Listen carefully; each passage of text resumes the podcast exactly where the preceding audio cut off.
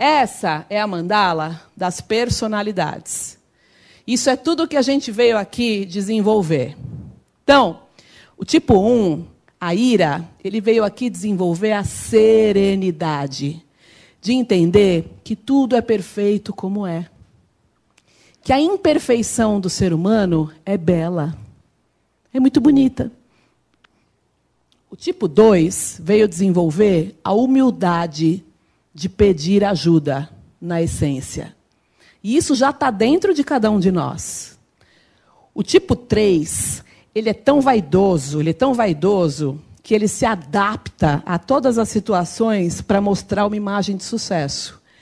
E, na essência, ele veio desenvolver quem ele é de verdade, sem ficar passando uma imagem de sucesso o tempo todo. Ele veio desenvolver a essência da verdade. O tipo 4 veio desenvolver a essência do equilíbrio, porque ele é ele tem oscilação emocional muito forte. Ele vai desenvolver um equilíbrio emocional na essência. O tipo 5 veio desenvolver a prosperidade, a abundância. E entender que não vai faltar nada, que ele não precisa economizar. Que aqui o universo nos provém, a vida nos provém de tudo o que a gente precisa, sem que a gente precise economizar o tempo todo. O tipo 6 veio desenvolver a maior coragem do Enneagrama, um titã de força e de coragem, quando ele consegue sair do medo.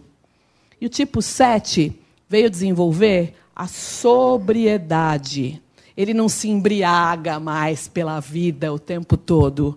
Ele se mantém sóbrio. O tipo 8 veio aqui desenvolver a pureza de um coração gigante. O tipo 8 é muito coração, viu, minha querida? É um coração gigante, mas é bravo.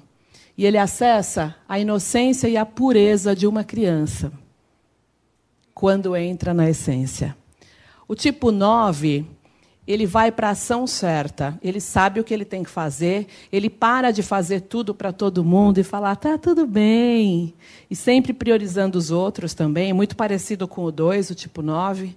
Ele vai para a ação certa e fica firme e para também de achar que está tudo bem o tempo todo. E ele sabe o que fazer e vai em frente.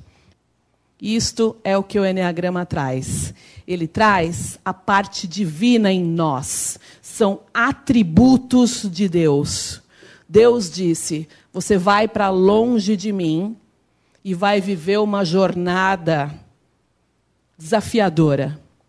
Mas você leva com você os meus atributos divinos.